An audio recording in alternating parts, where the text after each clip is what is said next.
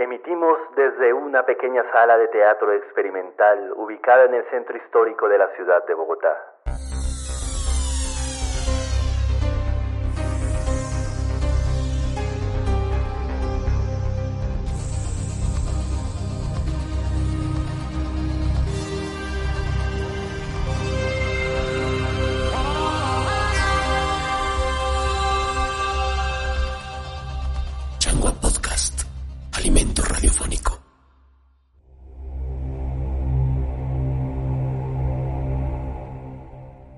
Personajes se han perdido en la historia, en nuestra historia, pero Colombia tiene sus propios relatos. Historias contadas por sus protagonistas y por quienes vieron pasar los eventos más significativos del país ante sus ojos. Esta vez hablaremos de Luis Enrique Osorio, un prolífico dramaturgo bogotano que cifró en sus dramas costumbristas todas las claves de la Colombia del siglo XX. Un autor que nos habla con suspicacia de todo lo que éramos entonces y de lo que somos hoy.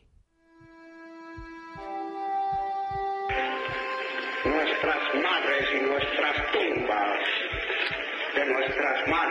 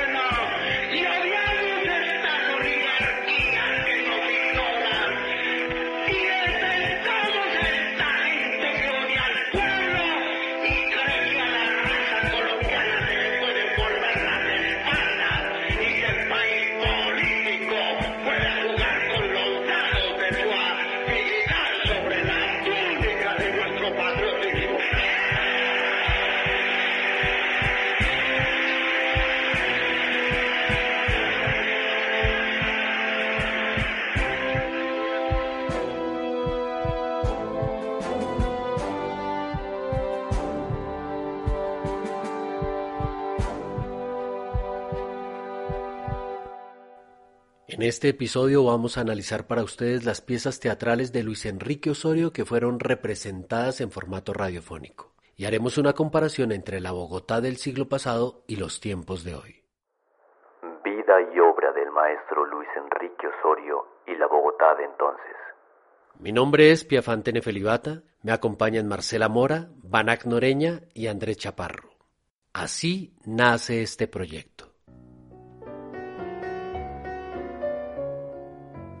Por los pasillos de la Facultad de Artes ASAP camina un personaje de bigotes prominentes que reconocen sus estudiantes como el teacher. Nací en el siglo pasado, en 1946, en un pueblo muy difícil políticamente y socialmente, como lo es Barranquilla, al norte de Colombia. Practiqué el teatro ya en la secundaria, pero leí suficiente porque mi abuelo, José Ángel Blanco Támara, era el bibliotecario de la ciudad de Cincelejo. Poco jugué, mucho leí. Se trata del profesor Eliezer Cantillo Blanco, un destacado maestro que ha formado varias generaciones de alumnos de artes escénicas. De él recuperamos un valioso documento que es producto de su investigación sobre el dramaturgo bogotano Luis Enrique Osorio. En la actualidad, nuestro autor es prácticamente desconocido en las academias y escuelas dramáticas. En sus programas no aparece ni un acápite del seminario sobre Luis Enrique Osorio Leo. Dicho asunto es el que se pretende subsanar con los resultados de esta investigación. El desconocimiento de este autor en las actuales generaciones, estudiantes de primaria, de bachillerato, de universidad y otros entes dramáticos, aparece como un daño al patrimonio literario y teatral de la cultura nacional. En este camino nos encontramos con que podíamos comunicar parte de nuestra historia apoyándonos en sus piezas teatrales. Las interpretamos y las dimos a conocer en formato radiofónico. Así fue como dimos cuerpo a la segunda temporada de Changua Podcast. Vida y obra del maestro Luis Enrique Osorio y la Bogotá de entonces. No tenemos certeza del número de obras que escribió Luis Enrique Osorio, pero encontramos entre sus piezas más representativas referencias a momentos históricos relevantes para entender a la sociedad colombiana. Obras que nos hablan de una apoteosis a la violencia, de las calamidades que pasa una familia durante el Bogotazo, de los abusos de la autoridad que desataron la corrupción, del trasplante del terrorismo europeo a nuestra atolondrada e inexperta América Española, y de las resabiadas costumbres políticas del país. Para la primera temporada de nuestro podcast tuvimos una serie de microrelatos de ciencia ficción, lanzando nuestra mirada hacia el futuro. Ahora nos embarcamos en la historia, en el pasado, guiados por el teatro bogotano de la primera mitad del siglo XX, una historia que se parece más a nuestra realidad actual de lo que nos gustaría admitir. Porque justo cuando publicábamos episodios de obras con más de 60 años, nos íbamos encontrando con una realidad que se le parecía. Cuando publicamos el primer capítulo con la obra Nube de Abril, que nos habla del Bogotazo y de las protestas en las calles tras la muerte de Gaitán, quizás la obra más representativa del autor, justo comienzan estas marchas contra el gobierno actual, marchas que aún no cesan. Casi que se gestaba una revolución. Parece que las circunstancias no han cambiado, pero sí sus protagonistas.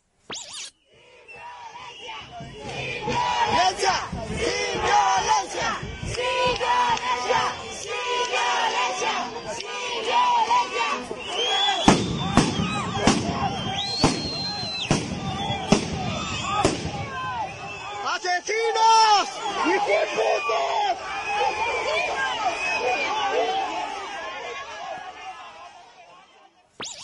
Cuando publicamos el segundo capítulo, Toque de Queda, aquí en Bogotá se decretó uno, y duró apenas una noche, contrario a los toques de queda de antaño, que duraban varios días y daban para que se desatara la corrupción de toda clase de funcionarios, porque se cobraba una multa por cada persona que era detenida. Hola, ¿qué tal? Muy buenas noches y mucha atención. Noticia extraordinaria. Ha sido declarado el toque de queda en toda la ciudad de Bogotá. A partir de las 9 de la noche, ningún ciudadano puede estar en la calle. Es lo que ha anunciado la Alcaldía Mayor de Bogotá amén de otras medidas que se han venido tomando en el transcurso de la tarde. Esto debido a las fuertes alteraciones del orden público en distintos sectores de la capital de la República. El alcalde mayor. Después vino una época electoral en Colombia, elecciones 2019. En el país se elegían alcaldes y gobernadores, y oportunamente publicamos el tercer capítulo, la obra El Doctor Manzanillo. Manzanillo, un término que la clase política usaba de manera despectiva para referirse al uso de la demagogia por parte de ciertos candidatos. Que no vuelvan los que no supieron gobernar que no vuelvan los que detuvieron el progreso y trajeron la parálisis a la ciudad. Que no vuelva la inexperiencia al gobierno. Que no vuelva la improvisación. En nuestras manos está el futuro de Bogotá. No podemos perder tiempo ni volver a la época del atraso, de las obras sin construir, de las vías sin terminar, del metro sin hacer. No creamos en propuestas de camaleón que todos los días cambian de parecer. Esta consigna es de todos. Vamos Bogotá, avancemos. Y luego, cuando ya creíamos que la realidad no se podía parecer más a la ficción, publicamos el cuarto, Bombas a domicilio. Los personajes llenos de miedos por el terrorismo extranjero. Y oh casualidad, vivimos el mismo pánico hace unos días por una supuesta invasión extranjera a los domicilios, durante los toques de queda decretados en Bogotá y en Cali. Frente a la ola casi de pánico que se ha presentado esta noche en Bogotá, muy similar a la que se presentó ayer en Cali, con relación a algunos vándalos ingresando a conjuntos cerrados. Quiero informarles que parece que es algo orquestado. No puede estar al servicio de anarquistas internacionales ni de grupos violentos. Pedimos a las autoridades competentes la judicialización de los incitadores a la violencia y en el caso de extranjeros, que estos sean llevados a la cárcel o deportados. Y que no caigamos en esta trampa que han tendido los que quieren generar terror entre nuestros ciudadanos. Pasamos a la época de vacaciones y publicamos el quinto capítulo, la obra Que tu esposa no lo sepa, Vacaciones. Momento para relajar las tensiones y acudir a toda nuestra picardía. Momentos para el adulterio en chingue, para la canita al aire, para el meliflo frenesí.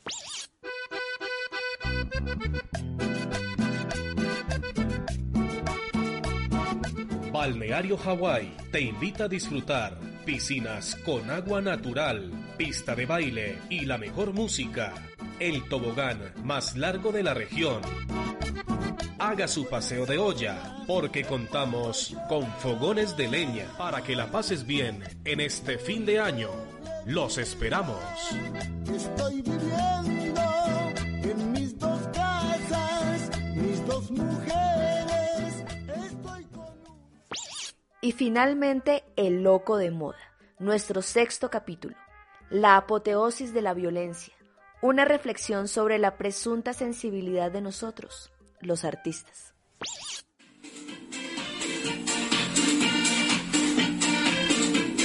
Marvel, al momento de escribir el siguiente tweet. El arte no es resistencia. El arte es arte y punto. No metan a los verdaderos artistas en esa mierda que pretenden llamar arte con gente encapuchada. Hay una canción en rock que se ha vuelto casi un himno de las movilizaciones en América Latina cantada por los jóvenes de los prisioneros que dice el baile de los que sobran.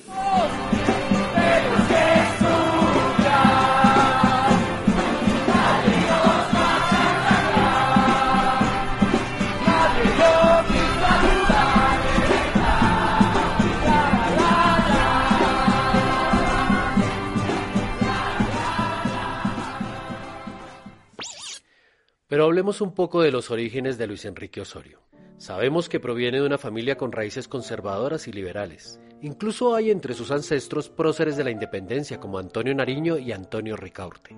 El teacher reflexiona acerca de cómo esto pudo influir en su pensamiento. Resultará sorprendente la mezcla ideológica que en suma fue Luis Enrique Osorio, pues desde sus orígenes genealógicos se ve que nuestro autor proviene de posiciones conservadoras y liberales. No lo afirmamos, pero es deducible que en semejantes influencias tan polarizadas, un niño crezca y se desarrolle en tal contradicción y se produzca un espíritu rebelde, sensitivo, creador y frecuentemente denunciante como fue el caso de Luis Enrique Osorio. Este patrón comportamental no solo es notable en su infancia, adolescencia y juventud, sino también en su peregrinaje y hasta en su obra madura. Para este capítulo de análisis tuvimos la maravillosa oportunidad de contar con tres reconocidos especialistas, conocedores como pocos del arte teatral en el país y de la trayectoria de Luis Enrique Osorio pero contamos además con la afortunada presencia de sus tres hijos. Las voces que ustedes escucharán fueron grabadas en el castillo de Rumihuaca, la increíble morada veraniega de su familia, ubicada a unos minutos de Anapoima en el centro del país. Llevamos nuestro estudio móvil a un lugar que se nos había prometido alucinante. Solamente sabíamos que era un castillo. Oyeron bien, un castillo cuando llegamos nos encontramos con una edificación majestuosa que tardó 14 años en construirse. Un verdadero viaje en el tiempo. Muebles de época, vestuarios, utilería medieval, máquinas de escribir, manuscritos. Había una colección de cámaras fotográficas que dejaba entrever la evolución misma de la fotografía. Instrumentos musicales, un edificio de varias plantas, sótanos, una fuente y un río que cruzaba la propiedad. Casi 20 habitaciones un espacio impresionante de ensueño, como sacado de un cuento, una pieza arquitectónica de gran valor que no alcanza a describirse desde la distancia. Y allí instalamos nuestro estudio, conectamos nuestros micrófonos, sentíamos la presencia de Luis Enrique Osorio en cada lugar, como si fuéramos aventurados personajes imaginados por el mismo autor, un autor que nos esperaba desde la inmortalidad como el mejor de los anfitriones. Y con esta antesala podemos darle la dimensión que se merece a nuestros invitados. Primero sus hijos. Mi nombre es Albelena Osorio, yo soy la hija mayor del segundo matrimonio de Luis Enrique Osorio. Figuré en el teatro desde muy pequeña, a los cuatro años me lanzaron a escena en la primera obra que hizo la compañía bogotana de comedias para reemplazar a una niñita de 10 años, en ese momento yo tenía cuatro, que hacía un papel largo en la obra y parece que lo logré. Me regalaron una muñeca como premio. Yo soy Luis Enrique Osorio Bernal. Soy el único hijo de Luis Enrique y poco contacto tuve con el teatro, sino cuando pequeño. Me he dedicado más bien a la fotografía, al cine publicitario y tal vez el único homenaje que he hecho con la ayuda de Carlos José Reyes, un libro de, sobre mi padre, con fotografías y un texto, una autobiografía que él hizo en 1948. Yo me llamo Luz Ángela Osorio Bernal. Soy la hija menor de Luis Enrique Osorio y Carmen Bernal Pinzón. He estado más bien lejana de las artes escénicas, solo actué una vez en una de las obras de mi papá que se llamaba Los espíritus andan sueltos, la cual interpreté en Stanford en inglés y en Bogotá en español. Por lo demás, he estado lejos de las artes, soy médica, soy profesora de la Universidad Nacional. Y nuestros reconocidos académicos, autoridades en materia teatral en el país. Bueno, mi nombre es eh, José Félix Asad Cuellar. Yo eh, soy eh, formado en la ya no existente Escuela Nacional de Arte Dramático. Después eh, hice un curso de dirección escénica en la tradicional escuela RESAD, la Real Escuela Superior de Arte Dramático de, de Madrid. Y posteriormente, pues tengo aquí presente a uno de mis profesores en la maestría en escrituras creativas de la Universidad Nacional, el maestro Carlos José Reyes sin embargo, mi primer contacto con, con el maestro Luis Enrique Osorios fue en el colegio. Yo estudié en el Agustiniano Norte y allí mi profesor de castellano me pidió el favor de que le ayudara, siendo estudiante, a mirar un ensayo que él tenía con el grupo de teatro que él dirigía en el colegio militar, lo que es hoy la Universidad de Militar, y era el SAR de Precios. De ahí en adelante, digamos que lo más importante de mi, de mi vínculo con eh, Luis Enrique Osorio es poder eh, entender sus eh, técnicas dramatúrgicas, su forma particular de interpretar y de dar cuenta social, política y culturalmente de un momento dado de nuestra historia colombiana. Creo que es un autor honesto que me ha enseñado que uno debe escribir dramaturgia sobre lo que conoce, es decir, sobre su propio entorno. Y gracias a la familia Osorio que me ha aterrizado a través de los datos, digamos, esa conexión que hay entre la obra de, Luis Enrique Osorio, su propio entorno, su propia familia, su propia clase social, etcétera, han sido realmente una lección para mis eh, eh, pasos en la escritura dramática. Mi nombre es Carlos José Reyes Posada. Yo este año estoy cumpliendo 60 años de haber dirigido la primera obra teatral que se eh, fue El Maestro de Eugenio Ionesco en eh, un festival, tercer festival de teatro en el Teatro Colón. Eh, y muy poco tiempo después conocí personalmente a Luis Enrique Osorio. Él ya había inaugurado el Teatro La Comedia y en esa época, o sea, a finales del año 59-60, sus últimos años de vida, él organizó unas tertulias culturales en el, en el Teatro La Comedia. Y ahí yo estuve en dos ocasiones, hablé con él en una de ellas largamente porque llegué más temprano y el único que estábamos era los dos. Entonces hablamos, él me hizo la crítica que yo porque estaba montando UNESCO y no algo colombiano propio, todo. Tuve con él ese debate inicialmente. Luego, a lo largo de la vida, Aparte de dirigir obras de teatro durante muchos años, de ser profesor de teatro, me dediqué a la investigación teatral. Y en la investigación teatral empecé a investigar con mucho cuidado la obra de Luis Enrique Osorio, porque me pareció que en toda la primera mitad del siglo XIX, primero era el autor más fecundo, segundo era el autor que ha tenido más público, tercero era el único autor en la historia del teatro colombiano que con los producidos de su obra teatral había construido un edificio teatral. Esto era único entonces, lo otro eh, fue empezar a estudiar la obra de Luis Enrique Osorio. Entre otras dos de las obras que están en el proyecto que tienen en este momento eh, los muchachos de la SAB, conjuntamente con la SAB y el grupo eh, que lo está llevando a cabo, ¿no? El grupo Changua, ¿no? No me voy a extender sobre eso, sino que al hablar de las obras más adelante ya puedo desarrollar el tema más largo, pero ese ha sido mi acercamiento con Luis Enrique Osorio y desde luego el, el estudio de toda su obra. Vida y obra del maestro Luis Enrique Osorio y la Bogotá de entonces. Entremos pues en materia. Las descripciones de la Bogotá en la que naciera don Luis Enrique Osorio siguen siendo novelísticas o pintorescas, pues era un pueblón, mírrico, saumeriado de incienso, desde la matinal hasta la vespertina, siempre avisada desde la madrugada por los maitines de las católicas campanas de sus numerosos templos, aún grises y regios. El clima era rigurosamente helado y se debía hablar pasito para no perturbar la oración.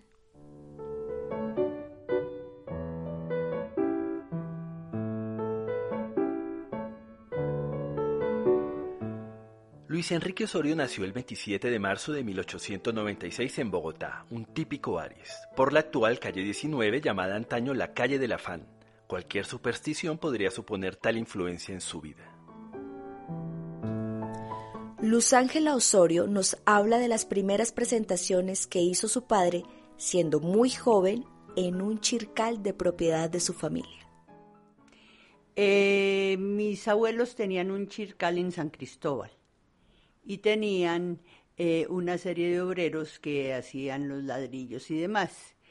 Y él y mi tío Juancho, el hermano siguiente de él, organizaban comedias con los empleados del Chircal e invitaban a toda la familia, amén de lo que iban a hacer en el Palacio de Nariño cuando estaba Marroquín eh, en el poder, que siempre estaban, el Marroquín le ponía más bolas a hacer teatro que a gobernar.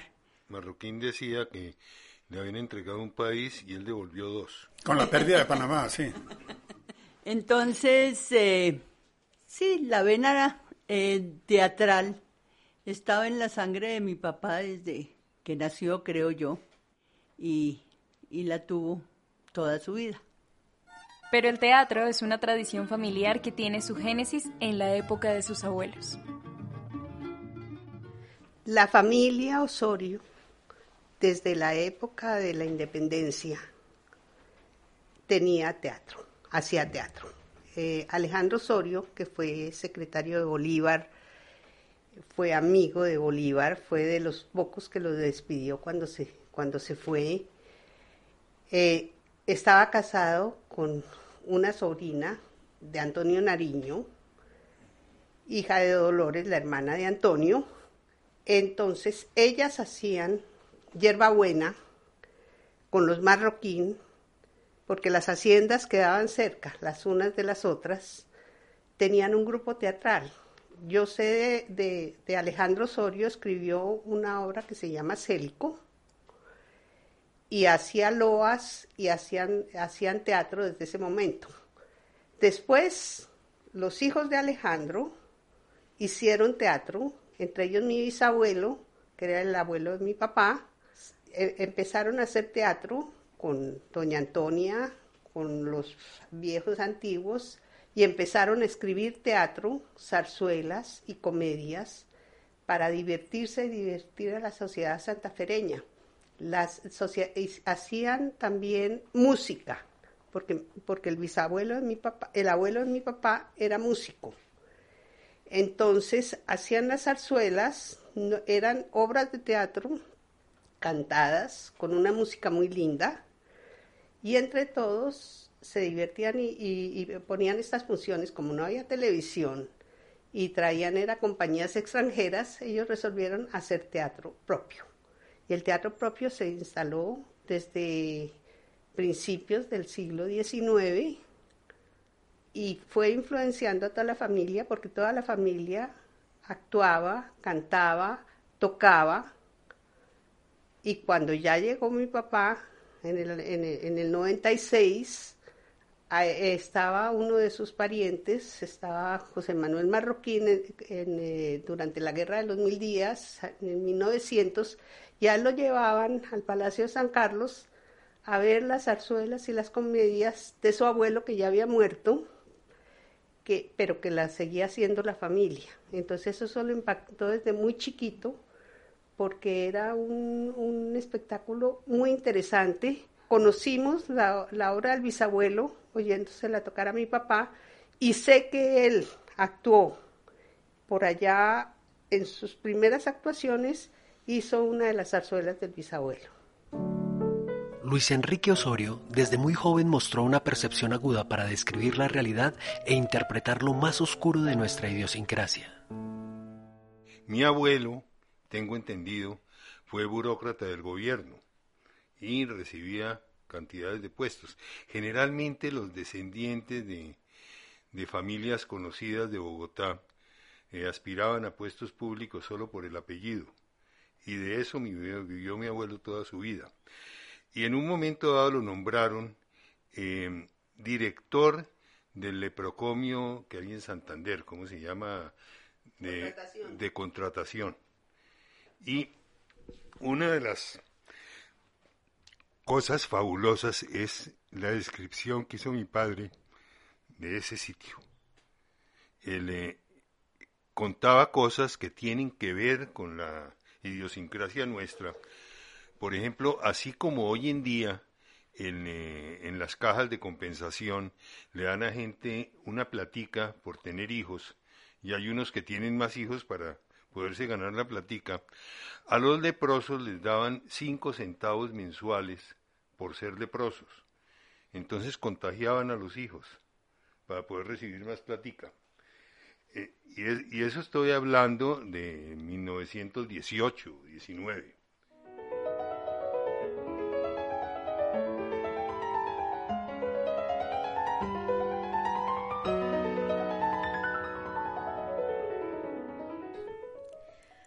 Pasó más por moda que por real vocación a la Facultad de Derecho, en donde ensayó dos años.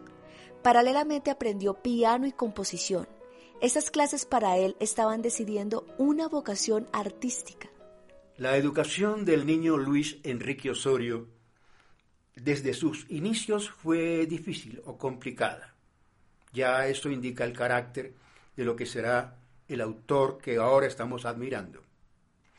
Pero una vez el padre de Luis Enrique Osorio lo convenció para que estudiara derecho allá en la Universidad Nacional de Colombia.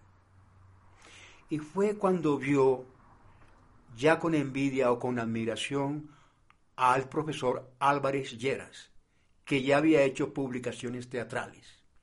Desde ese momento Luis Enrique quiso imitarlo y comenzó a escribir obras que, por un lado, podían ser comedias divertidas, pero todas con intenciones de sensación sobre la política nacional.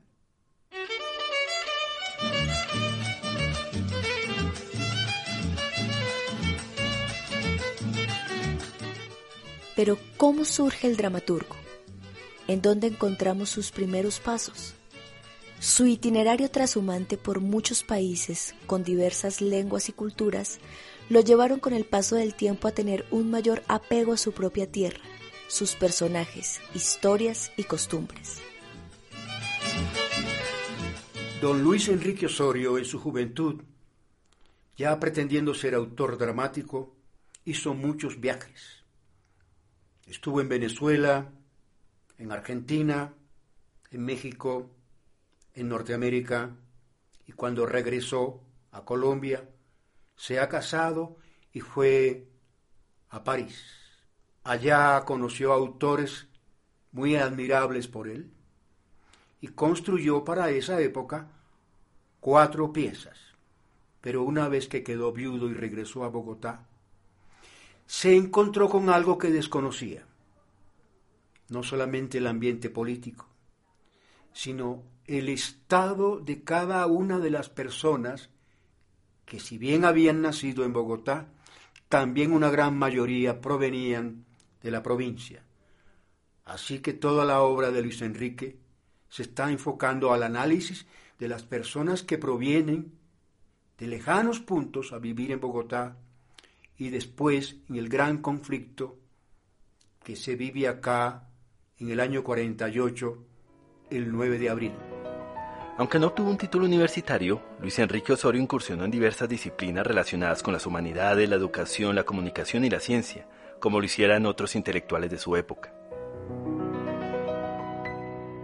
Bueno, para entender la plena la obra de Luis Enrique Osorio hay que seguir la diversidad de aspectos que él asumió en su vida, como viajero, como persona eh, interesada por la política, con el presidente Betancourt. Bueno, antes de que fuera Betancourt, tuvo una alianza para formar una especie de nuevo partido en Colombia que fracasó, pero que ese intento fue parte de su vida.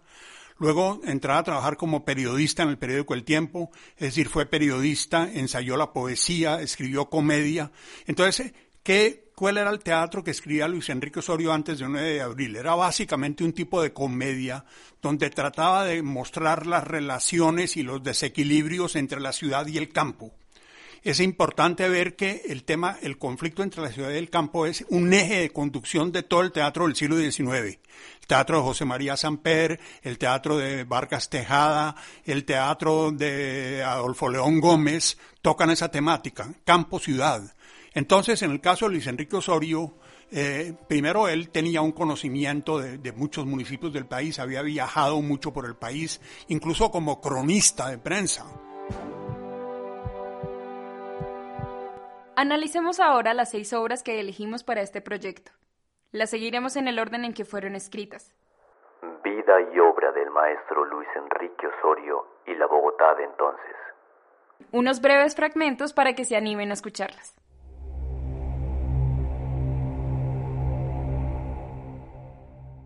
El doctor Manzanillo. La democracia, he dicho, os pide vuestros votos honrados, conscientes y altivos, para sacar al pueblo de la miseria y la ignorancia y hacer triunfar sobre el caos humano el pendón de la patria.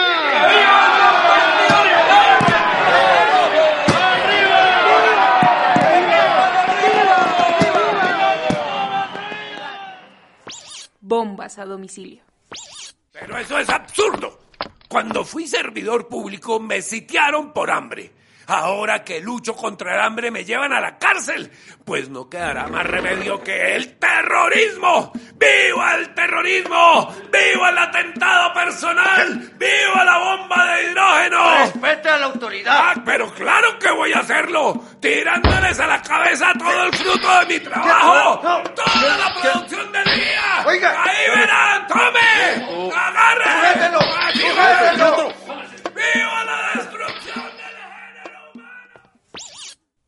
de abril. Vete para la casa, no te expongas. Déjame que te acompañe. No es posible, regrésate. No dejes solas a las muchachas. ¿Lograste saber algo de Darío? Nada. ¿Le habrá pasado algo a esa criatura, Dios mío? Logré que le dieran de baja, pero he recorrido todos los cuarteles y en ninguna parte está anotado ni lo conocen. ¿Te posesionaste en el ministerio? ¿Cómo?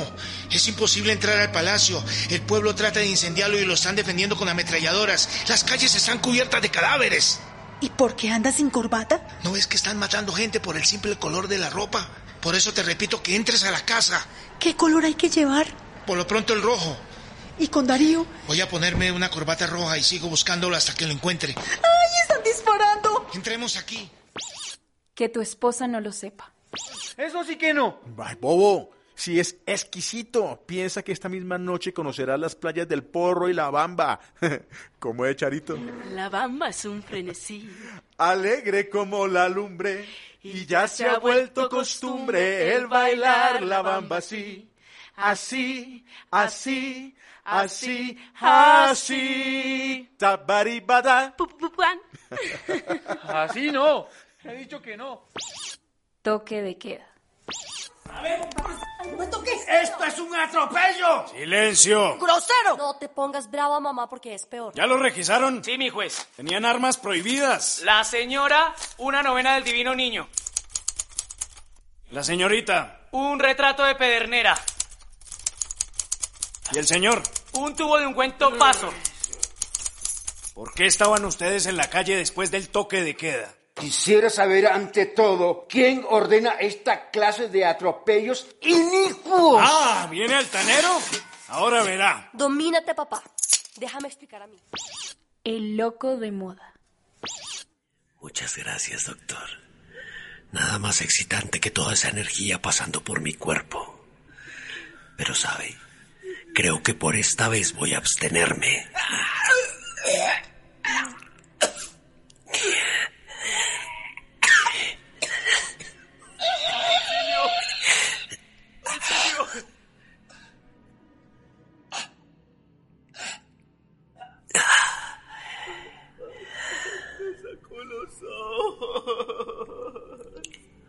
Venga usted a ver.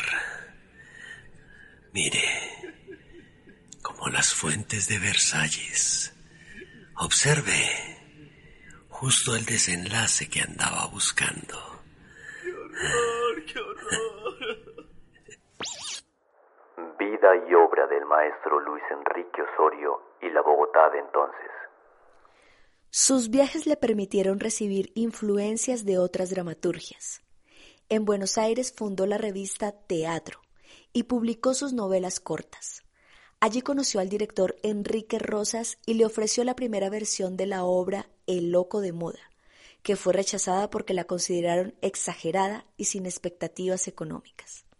El próximo año se cumplirán 100 años de la primera pieza teatral conocida de Luis Enrique Osorio, rechazada en su momento pero que fue reescrita y estrenada 40 años después. Así como pensaba Luis Enrique Osorio, tenemos que reconocer que hoy por hoy todo es una moda. La moda política, la moda de la ropa, la moda de hablar, incluso la moda de mentir, o la misma moda que se ha desarrollado al impulsar a personas que nunca han podido ser protagonistas y hoy soy, son protagonistas del desorden. Es una moda. El Doctor Manzanillo es una de las obras más emblemáticas del maestro Osorio. La grabamos en la sala Luis Enrique Osorio en los sótanos de la Avenida Jiménez. El manzanillo es un árbol de fruto venenoso, pero todavía hoy se usa el término para referirse a un político de carácter virulento. Así nos lo describe una vieja edición del diario El Tiempo. El manzanillo, por lo general, medra en los laberintos del pequeño poder, de la intriga del momento. Es el que arregla, compone y negocia el pequeño detalle para sacar de él algún beneficio personal o para su jefe político. Por ejemplo, el doctor Manzanillo, que es una de las piezas más significativas de él, yo tengo la impresión de que el, el término manzanillo aplicado a la política fue creado por Luis Enrique Osorio y luego aplicado a los políticos oportunistas que llegaban a un lugar a hacer discursos, le prometían a la gente mil cosas con tal de conseguir votos y luego no cumplían ninguna, como solían y suelen hacer. Aunque el término ha entrado en desuso, el manzanillo no se ha extinguido. Todavía hoy podemos verlo persiguiendo partidas presupuestales del gobierno central para llevarlas a sus regiones. De este modo mantiene su influencia local y cierra el círculo vicioso. Esto es la mermelada. El funcionario deja así de ser un servidor público y se convierte en un dador de favores porque el doctor Manzanillo, que se siente prepotente en ese sentido, donde todo el mundo le está rogando que les consiga un puestico, que cuando llegue al, al, gobierno le ayude a su familia, que mire qué pobrecitos que son, todo eso lo que está mostrando es cómo la parte regional está pendiente de la influencia que puede ejercer la ciudad o los funcionarios sobre él. Y eso está muy marcado en el Teatro Luis Enrique Osorio. Muchos manzanillos modernos protegen los negocios de los propietarios de tierras que concentran el poder, especialmente en las regiones. Esto crea un conflicto entre los intereses que se defienden desde el poder y los de la población a la que representan, intereses que resultan completamente disímiles. Por ejemplo, esos ganaderos que derrumbaron la reforma agraria que intentó hacer Carlos Lleras Restrepo, que destruyeron la, la, la, las políticas del INCORA y todo ese asunto, las terminaron acabando porque afectaba a sus tierras. En esa lucha por la tierra, esa obra eh, plantea un anuncio muy anticipador de lo que ha pasado en los años posteriores. Por ejemplo, toda la campaña de devolución de tierras a los verdaderos eh, dueños y todo ese asunto tuvo un auge en un periodo en el, en el gobierno de, en un gobierno, pero en el gobierno actual se ha devuelto al otro lado a defender las tierras, no importa cómo hayan sido habidos, y a sacar ese problema de la evolución de tierras, dejarlo un poco al margen. ¿Por qué? Porque ese problema ha sido un poco autónomo de los partidos, es decir, han sido gamonales de tierra que independientemente que sean conservadores y liberales. Y ahora muchos han contratado sicarios. Y también depende, y no importa qué corriente política son, y se pasan de una corriente política a la otra si les conviene. Entonces lo que yo veo allí es que el dramaturgo, por un trabajo de honestidad y de integridad en su obra, lo que hace es mostrar el problema, pero no, no hace acusaciones sectarias. Muestra que es el que incurra en ese problema está ocurriendo en un drama para la vida nacional. Ahora, ¿a quién le cae el guante? El que, el que le caiga el guante que se lo plante. En una obra de los años 30, del 32, él habla de que el problema básico de América Latina es el latifundio. Pese a las grandes diferencias ideológicas de los dirigentes y a la polarización de la sociedad, los políticos manzanillos son camaleónicos, capaces de renunciar a sus doctrinas con tal de satisfacer sus intereses personales. Es que su posición frente a la política trata de evitar el extremismo, trata de decir yo soy liberal, los godos son el horror. No, hay muestras han disparado de lado y lado y mientras eso no pare el país no va a mejorar. Entonces esa búsqueda de un equilibrio en medio de unas fuerzas que se están matando las unas a las otras me pareció una posición sensata. Digamos, no todos los liberales tenían eso. Por ejemplo, Carlos Restrepo en esa época inicial fue muy incendiario y muy radical. Él mismo lo decía. Después cambió, y después se dio cuenta que los problemas políticos había que negociarlos, había que hablarlos. Y yo creo que el teatro Luis Enrique Osorio siempre plantea entre líneas que la negociación, como en ese hotel, donde los azules están a un lado y los rojos en otro, y todos se llevan bien, se ven de lejos, se hacen así. Incluso se amenazan, pero de lejos. Y como lo pudimos ver en el viaje hoy aquí hacia la casa, en donde aparecen eh, candidatos patrocinados por en otras instancias eh, grupos eh, eh, políticos totalmente opuestos. Entonces, él critica, son las prácticas políticas en nuestro contexto. ¿sí? el politiquero como una forma de vida. Claro, y precisamente de vela son las alianzas y estas maneras truculentas de envolver a, la gente a través del miedo, a través de la irracionalidad, a tomar partido, pero que desde el amiguismo de los políticos, eh, digamos que ostentan el poder, pues se maneja eh, los destinos de la nación como manejaban los, los dioses los destinos de las personas, es decir, están como, como por encima y el pueblo está totalmente, eh, digamos, alejado de, de esto. Vida y obra del maestro Luis Enrique Osorio y la Bogotá de entonces. La obra Bombas a domicilio nos recuerda la demonización del que está por fuera de la ideología dominante. El que piensa diferente es el enemigo. El miedo infundado se convierte en un arma que se vale de la violencia y la dialéctica para impedir cualquier cambio. Cuando empezaron a, ser influenciados por el comunismo y por las ideas comunistas, empezaron a traer de Europa las ideas de cómo aterrorizar a la gente para lograr sus cometidos.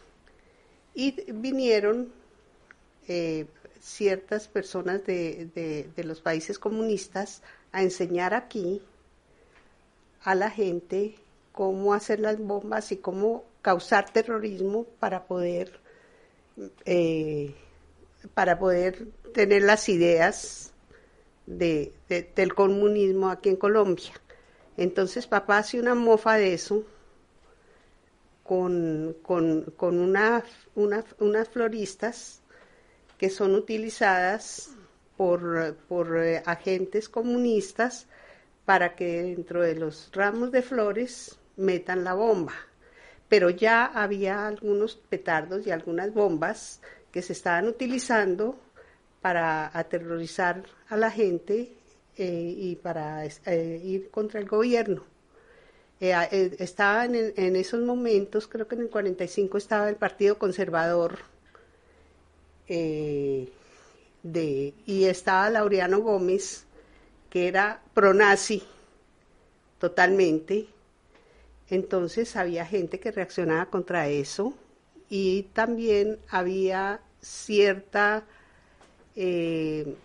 no querían eh, pues aceptar los sindicatos ni los trabajadores, los trabajadores no tenían ninguna ninguna forma social, los explotaban.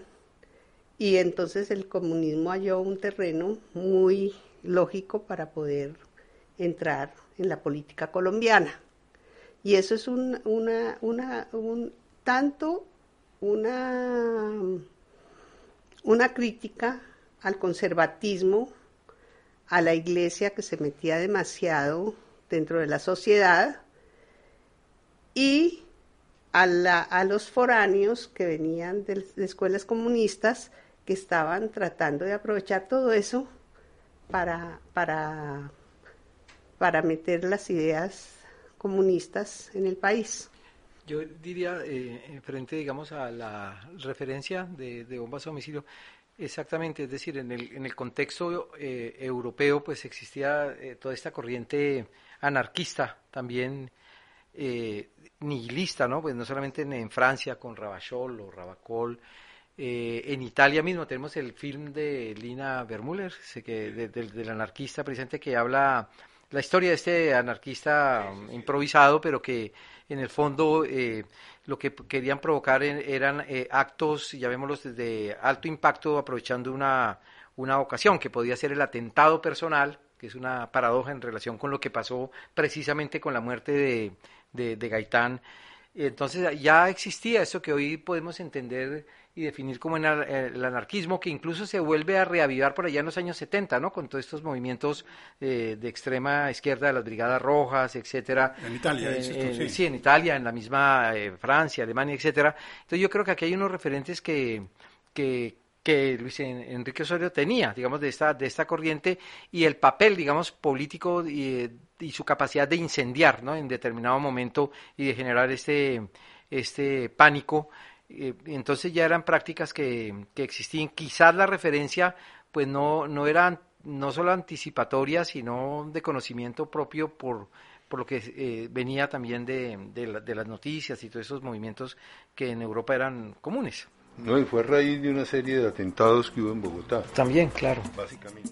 El mexicano Carlos Fuentes se cuestionaba acerca de ciertos conceptos que son usados para limitar nuestra forma de pensar. Nadie tiene claro, por ejemplo, qué es terrorismo o libertad, y sin embargo se emprenden campañas militares en el mundo en su nombre.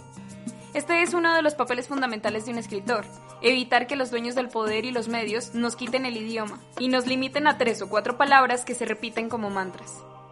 No, digamos que depende de analizar la fecha en la que la obra fue escrita para precisar, porque yo no sé esa obra en qué fecha exactamente fue escrita. Si fue en un gobierno liberal o fue uno de los gobiernos de la hegemonía conservadora o fue ya después de la, después de la elección de Ospina Pérez.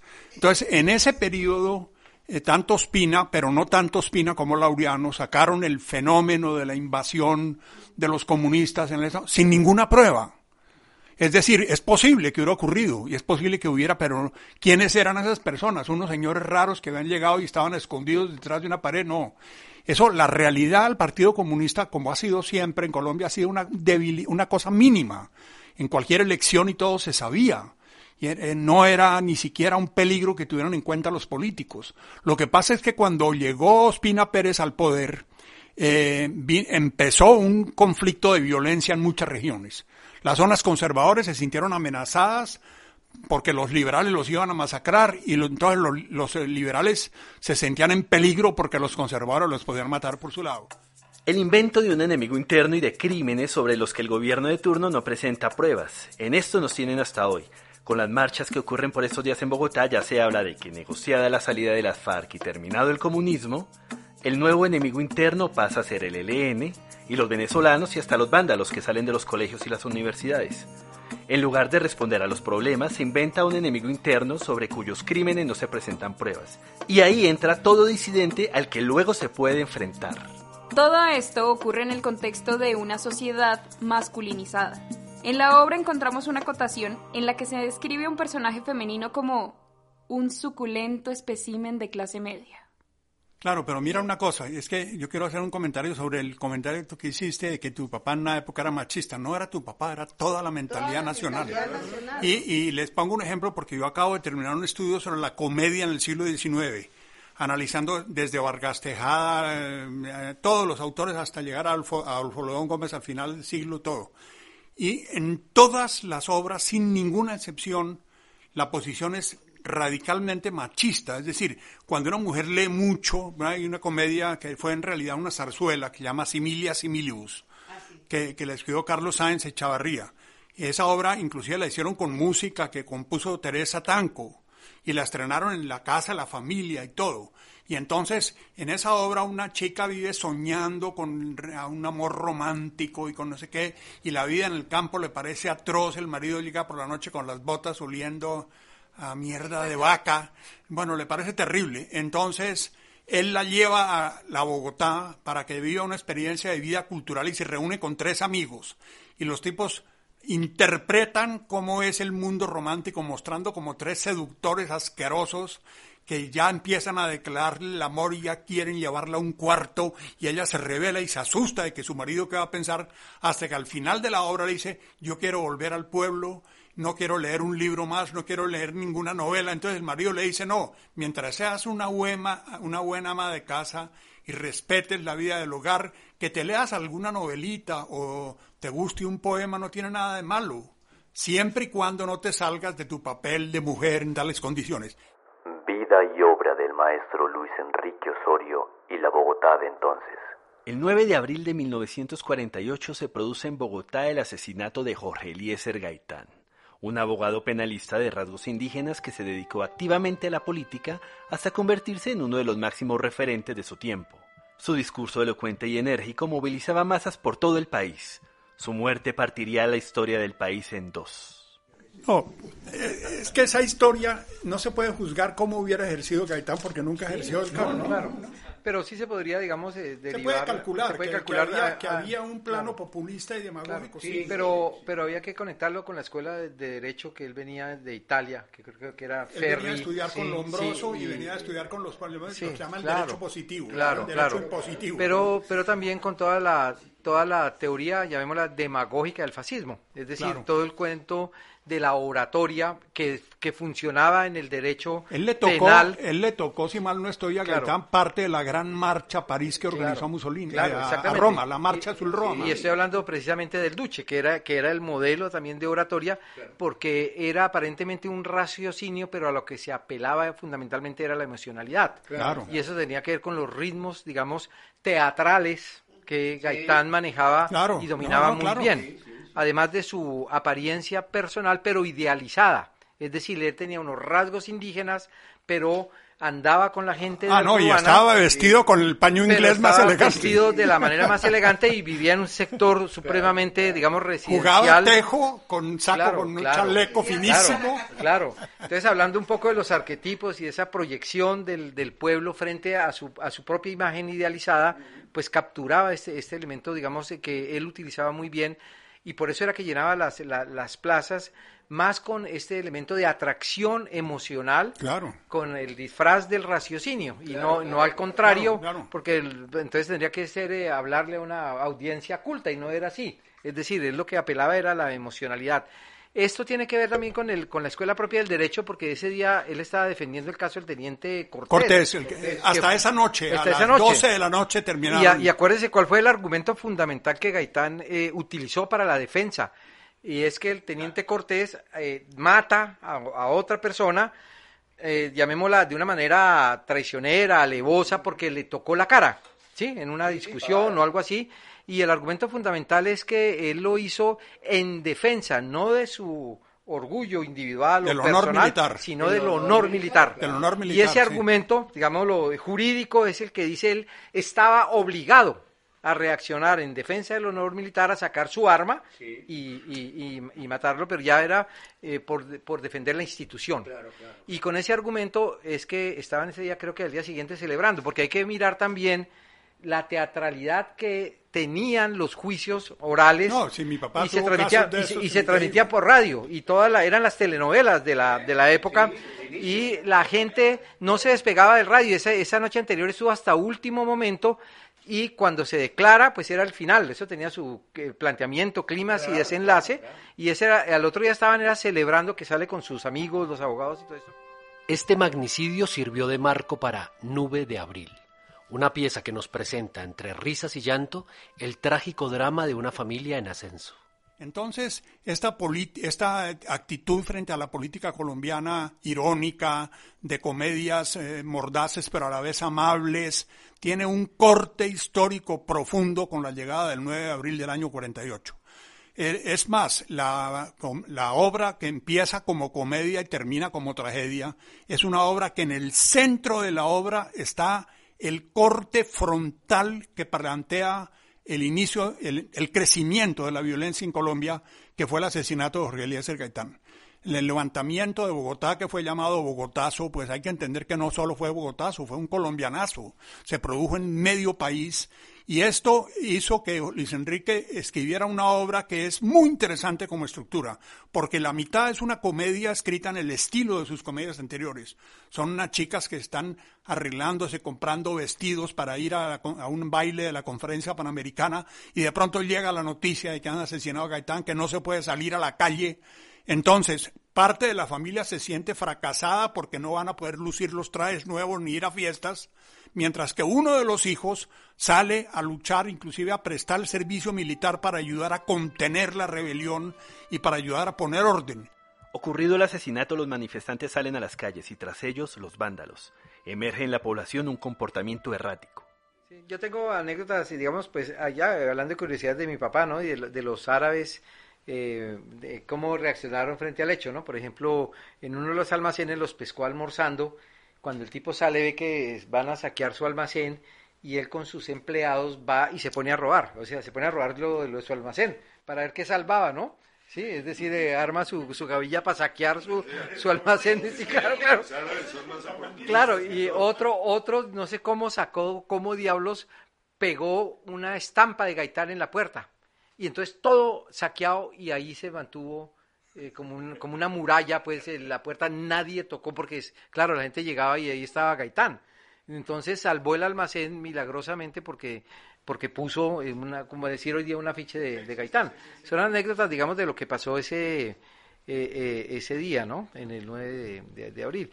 Que hay otras historias que son cosas, pero que dan cuenta de los recursos también que podrían utilizar dentro de, dentro de la dramaturgia para, para narrar hechos violentos, dolorosísimos, a partir, por ejemplo, de estas miradas anecdóticas, porque lo interesante, por ejemplo, en esa nube de abril también hay que descatarlo, es decir, es cómo se percibe el contexto. Es una obra donde, eh, donde lo que está pasando está pasando afuera y lo que los personajes viven son las, las consecuencias de la información. Ahí hay un efecto ya de distanciamiento enorme, porque a ellos les llegan las noticias, como una especie de mensajeros, ¿no?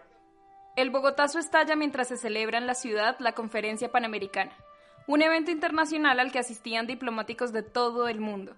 De este evento histórico se recuerdan la creación de la OEA y la asistencia de un joven estudiante llamado Fidel Castro.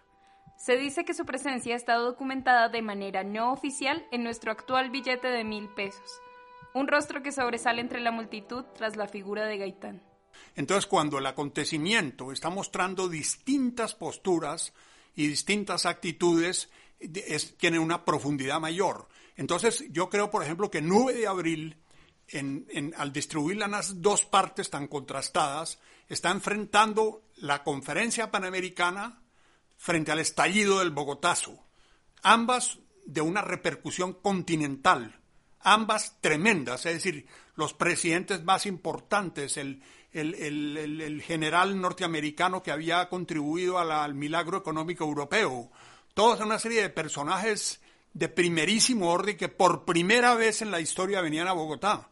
Y ahí empezó la OEA. Eso fue en abril del, del, año 42 se creó la Organización de Estados Americanos en Bogotá.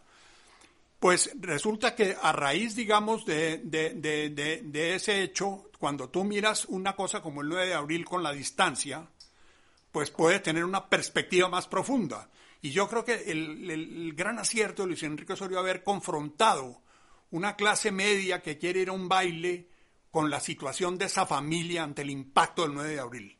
Entonces, el hecho de haber partido la obra en dos hace que el hecho dramático no sea una historia, sino una historia como doblada, desdoblada, cortada por la mitad. Y ese es un acierto dramatúrgico extraordinario. No encuentra uno muchas obras de teatro que estén confrontando dos opiniones de una manera tan radical, ¿no?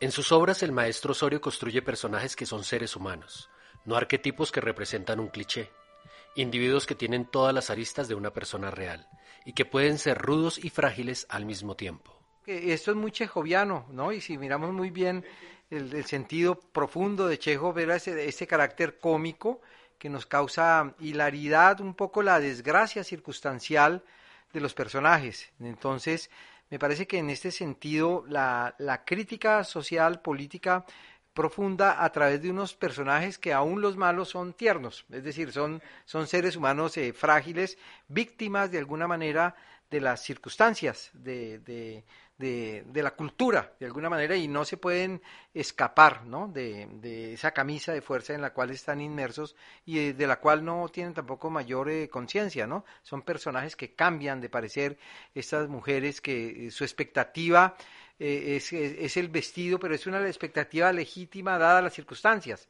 Lo que pasa es que ocurre un acontecimiento, un punto de giro, por ejemplo, gravísimo, que las hace ver ridículas. No sé si me explico, pero que si eso no pasa, quizás esa aspiración es, apenas normal y que nos revela precisamente también cómo esta movilidad y este cambio de, paradigmas de la, de la sociedad urbana también empieza a nutrirse y a retroalimentarse de todos estos referentes que sí tienen que ver con ese tema de la identidad y es la aspiración a, a imitar, ¿no?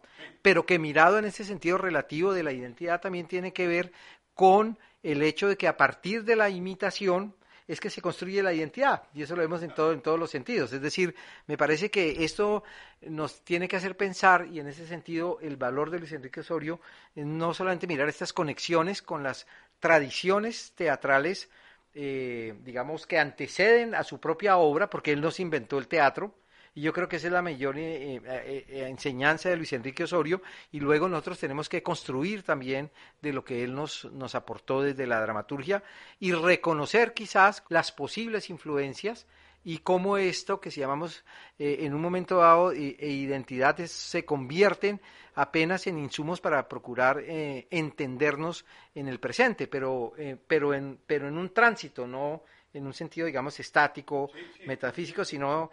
Entonces yo creo que ese es el aporte, de, es, es que cuando yo veo una obra de, Luis Enrique Osorio o la leo, me remito a entender de dónde surge esa obra, qué me dice, qué encuentro en común, qué ha cambiado, y yo creo que ese es el valor de mirar hacia el pasado, es decir, es para, para entenderme en, transitoriamente en el presente. La familia sigue siendo un elemento de referencia para entender a la sociedad y sus dinámicas. Muchas veces encontramos a la sociedad entera caracterizada en una familia lo suficientemente numerosa. Y es que 9 de abril, ¿qué tipo de estrato social toma? Es una gente de clase media que quiere subir. Las niñas, por ejemplo, no tienen los vestidos adecuados para ir a los bailes que se van a hacer. No están invitadas. En ocasión de la conferencia y no están, están buscando que las inviten el, el, mismo padre de estas chicas se le han ofrecido un ministerio, pero todavía no, no, se ha consolidado. Entonces lo que está mostrando es un poco el arribismo social y, la, y, la, y los movimientos de la capa media de subir un poco más. Y ahí recuerdo de una anécdota que la clase rica siempre sueña con viajar a Londres y se sienten londinenses, se vista con paños ingleses. La clase media sueña con ir a Miami y, con ir a las, a, las playas de Palm Beach. Y en cambio la clase popular se imagina siempre las rancheras mexicanas. Entonces, esa, esa, esos rasgos culturales de, de, una capa media intentando subir es lo que se ve en, en, en, en 9 de abril. Y el problema de la aparición del, del Bogotazo y de la muerte de Gaitán, ¿qué es lo que hace?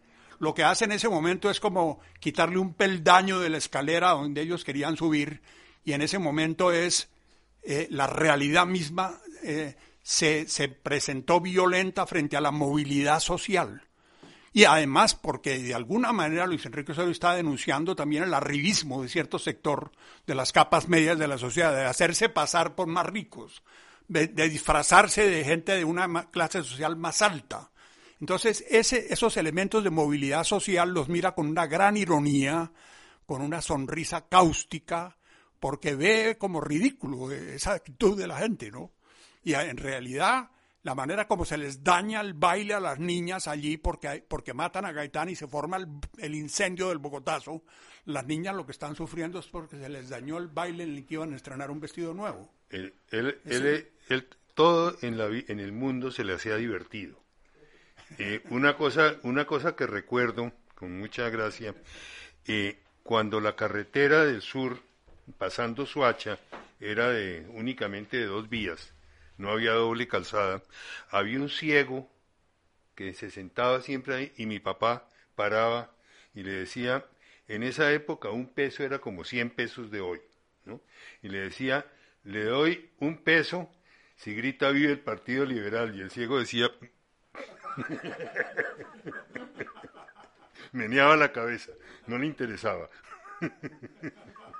Bueno, pero tomando lo que estaba expresando Carlos José. En muchas de sus obras él habla de ese arribismo, del arribismo, del arribismo de, de la gente en el cantar de mi tierra, si no me equivoco, también muestra mucho esa banalidad y ese arribismo en las familias. Vida y obra del maestro Luis Enrique Osorio y la Bogotá de entonces. Nuestro segundo episodio de la temporada fue Toque de Queda.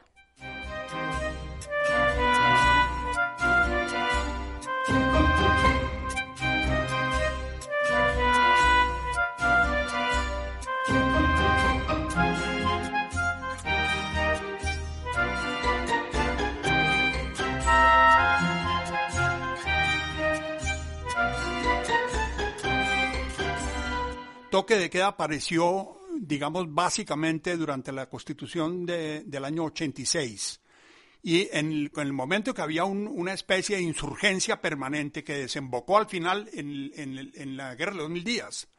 Entonces, el gobierno empezó a utilizar la figura del toque de queda para contener, acuérdense a Carlos Lleras por televisión, cuando el 19 de abril llamando la atención, se me van a acostar todos a las 8 de la noche. No, yo encontré en la, historia crítica del teatro en Bogotá que durante la guerra de los mil días, los espectáculos que se hacían en Bogotá, que eran a las 8 de la noche, los trasladaron para las 6 de la tarde para que la gente pudiera ir a la obra y cumplir con la cosa del toque de queda. Es decir, esa es una tradición donde los gobiernos cuando sienten alguna inseguridad usan el toque de queda como elemento, eh, lo intentó el presidente del Ecuador ahora también. Y es una forma de contener los impulsos, digamos, populares y la expresión cuando hay un, cuando se pasa de cierto límite, entonces la mejor manera de contenerlos es o se van a acostar temprano o se van a la cárcel.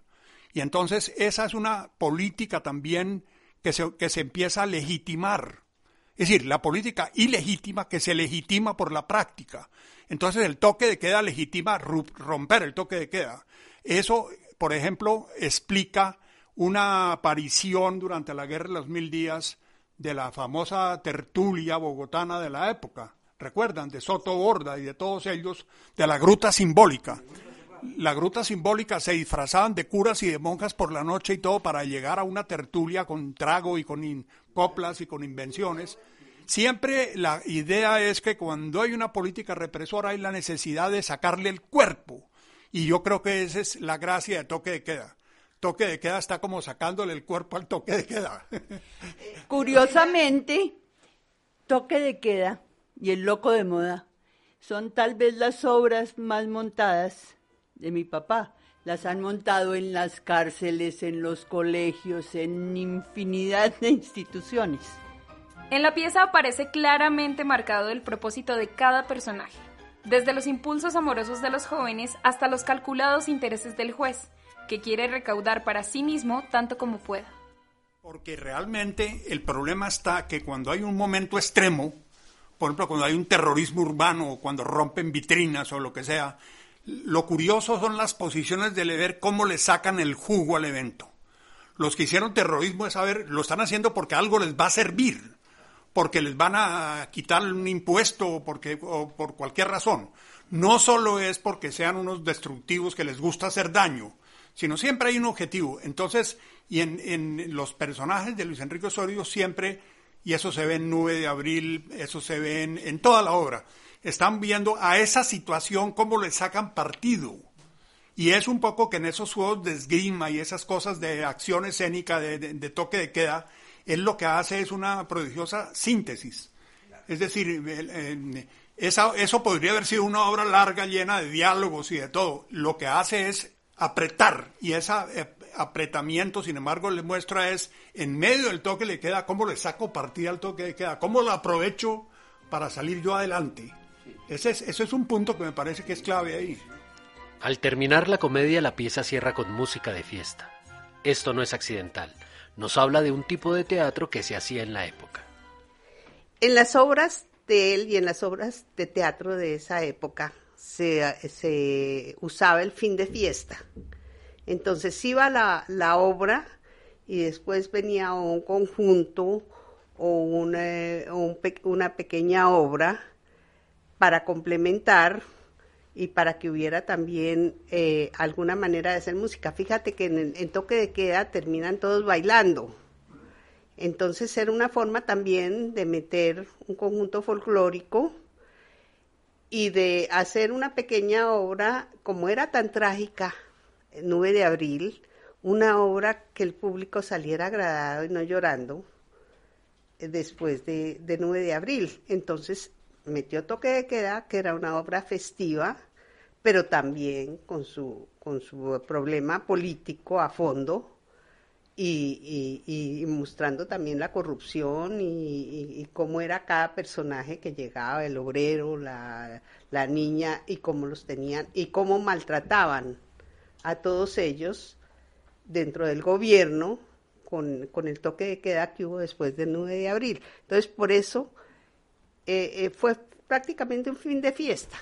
Yo quería eh, decir, quizás es una, una pregunta que me hago y es la relación que seguramente existe y no, no, es, no casual, porque él era una persona, digamos, muy aguda entre, entre el género de, del sainete, es decir, la influencia del género dramático del, del sainete en la, en la dramaturgia de Luis Enrique Osorio, porque de alguna manera el fenómeno del sainete en Colombia y particularmente en Antioquia también ha sido este género desdeñado desde la, desde la academia, como lo fue el, teatro de Lope de Vega, etcétera, pero pues obviamente por el tipo de formato y por la construcción de los personajes que no por ser eh, paródicos o que tengan que ver con, con ese tipo de construcciones alrededor también de una historia amorosa, pero no por ello mm, deja de ser, digamos, eh, profundamente eh, crítico con relación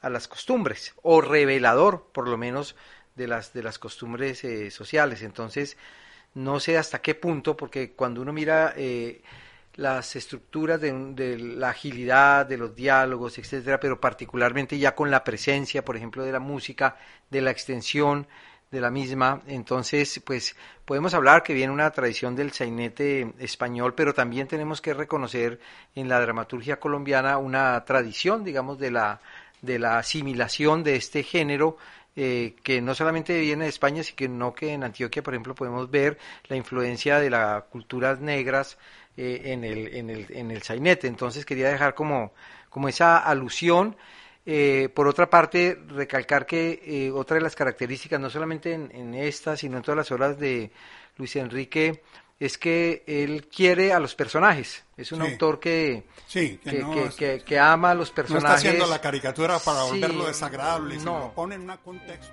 Y así, por medio de decretos, lo temporal se nos fue volviendo permanente.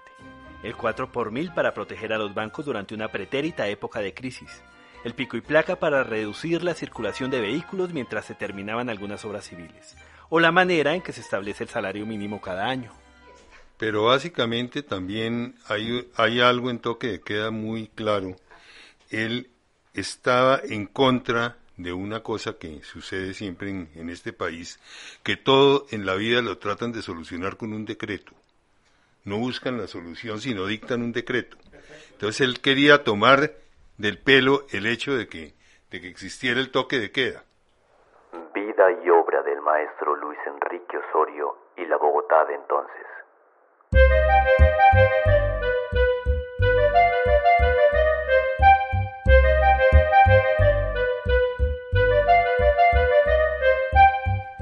Que tu esposa no lo sepa fue escrita por Luis Enrique Osorio en 1954 durante la misma época en la que él y su familia tuvieron que abandonar el país debido a un enfrentamiento con el poder establecido. Eh, afortunadamente, él nos logró sacar del país porque, pues, más o menos fuimos eh, expulsados del, del, país por Rojas Pinilla. Eh, vivimos en México, vivimos en Estados Unidos y él, dentro de estos ámbitos, siguió haciendo teatro hasta que volvimos y ya era muy difícil volver a las eh, grandes a los grandes montajes que él hizo antes y eso fue lo que vivimos nosotros. Muchas afectaciones emocionales de quienes se dedican a la escritura permean sus creaciones. En El Maestro Osorio es curioso que todas sus obras tienen una trama amorosa paralela a la trama principal, y muchas de ellas incluyen infidelidades.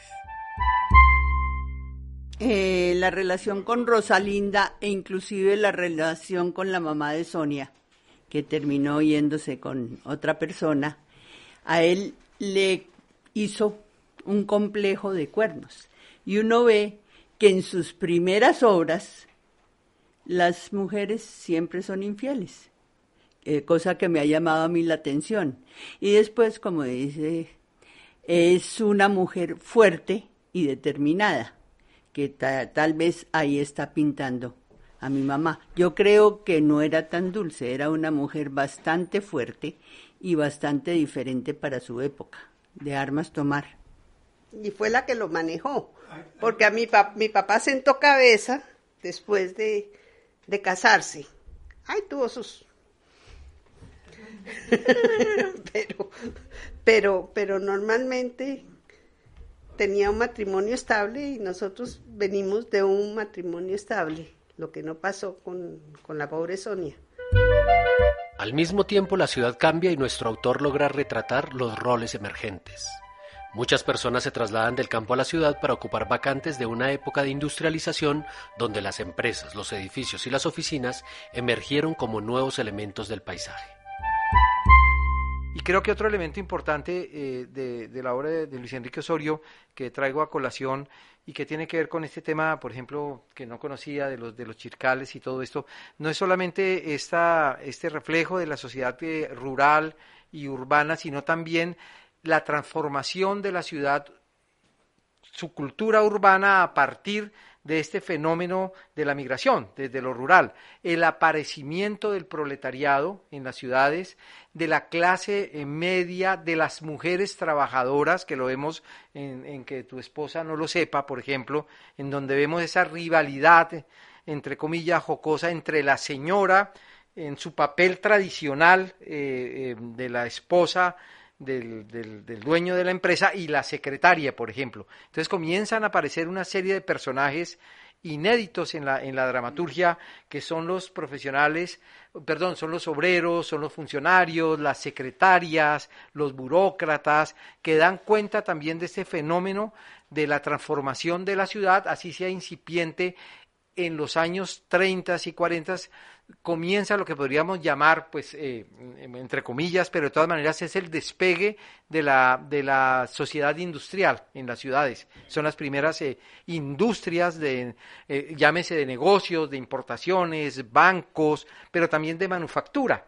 ¿no? No solamente lo de los chircales, las telas, etcétera, en donde comienza a aparecer una capa social y las mujeres también comienzan este ejercicio hoy, digamos que sigue eh, siendo eh, vigente de emancipación. Y yo creo que sutilmente en las obras, particularmente en esta obra, de tu esposa no lo sepa, se ve este papel, digamos, emancipador también de la, de la mujer y estos nuevos oficios que emprende cuando se inserta, por ejemplo, en el mercado laboral. Y si ustedes miran en algunas de estas obras, eh, este fenómeno urbano, sociológico, se ve reflejado en estos personajes tan divertidos, en, en Luis Enrique Osorio. Vida y obra del maestro Luis Enrique Osorio y la Bogotá de entonces.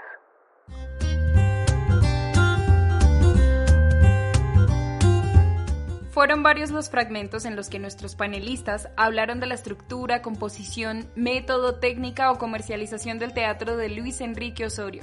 A continuación, algunas de sus más significativas intervenciones. Eh, no obstante, podemos recordar también un comentario que se hace al respecto contradictorio de la época de don Luis Enrique Osorio, pero indudablemente, dijo Antonio Álvarez Llera, el espectáculo criollo que en estos últimos tiempos el público de Colombia ha aceptado con más interés y regocijo, especialmente en los sectores populares, es el género costumbrista, gracioso y frívolo de don Luis Enrique Osorio. Al indagar los motivos de su éxito, hay que reconocer en primer término que tal género corresponde con exactitud a la época y a los gustos eh, actuales de nuestro público. Fuera de tal condición debe aceptarse que Osorio tiene excepcionales cualidades de observación, gracia espontánea, fino espíritu y un particular dominio de la escena. A propósito de esta contradicción debemos ver o recordar la grande influencia que tuvo el maestro Luis Enrique Osorio en la dramaturgia nacional. O dicho de otra manera, de fundar la, dramaturgia como, como, una acción reveladora eh, que irrumpía en el panorama teatral eh, colombiano. Y la otra manera, pues, es reconocer en, Luis Enrique Osorio y todos sus contemporáneos y siguiendo un poco la historia hacia atrás las fuentes del teatro colombiano. Y creo que uno de los grandes aportes de la, de la técnica dramatúrgica de Luis Enrique Osorio es su visión sociológica, es decir, su mirada de alguna manera también científica de la realidad. Y en esto yo eh, eh, me he atrevido a asociar a Luis Enrique Osorio con esta corriente naturalista y realista, por ejemplo, de Chekhov. Es decir, Chekhov era un médico, Luis Enrique Osorio era un sociólogo. No por ello sus obras eran eh, frías, eran tratados de sociología, ni mucho menos, pero sí aplicaba este, esta mirada que escrutina el comportamiento de la sociedad y tenía el poder, eh, el talento dramatúrgico de cotidianizar estos conflictos que tienen un trasfondo, digamos, mucho más complejo, eh, que da cuenta de nuestra propia realidad.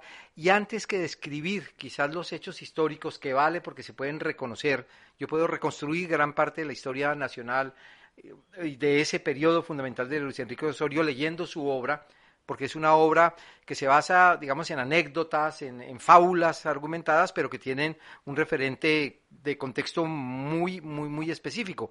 Sin embargo, yo creo que el aporte está en poder capturar el espíritu también de nuestra identidad, es decir, nuestro comportamiento, nuestra cultura en su accionar, eh, que nosotros podemos derivar como, por ejemplo, los vicios políticos ¿no? Entonces, es la época, el contexto al que se refiere quizás es puntual, coyuntural, pero nos deja este legado que lo hace que trascienda. Precisamente cuando reconocemos aún hoy en día en las prácticas políticas, por ejemplo, los mismos vicios.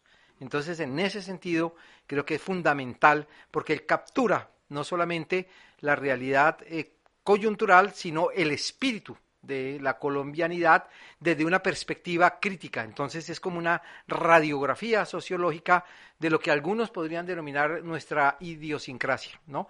Entonces en ese sentido me parece que es clave el aporte de Luis Enrique Osorio y creo que hay otro aspecto interesante, que es la, construcción, el, diseño de los personajes, porque son personajes que claramente quizás porque provienen de una realidad que lograba capturar como el buen observador, hacerlos reconocibles por el espectador. Es fundamental porque en la dramaturgia de Luis Enrique Osorio, que era un dramaturgo del público y para el público, en ese sentido eh, rememoro un poco la, el arte nuevo de hacer comedia, ¿no? Cuando, cuando Lope de Vega habla de que él escribe realmente para quien le dicta la obra. ¿No? Y el que le dicta la obra no son las normas de la academia, sino el público que es el que le paga la boleta de entrada.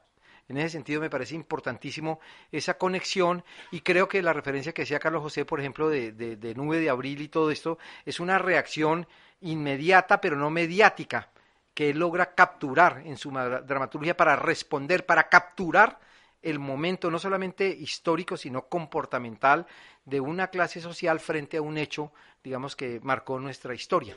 El teatro que toma distancia obviamente tiene una visión un hecho histórico que ya está de alguna manera consumado, es decir, ya hay las distintas versiones, por una razón.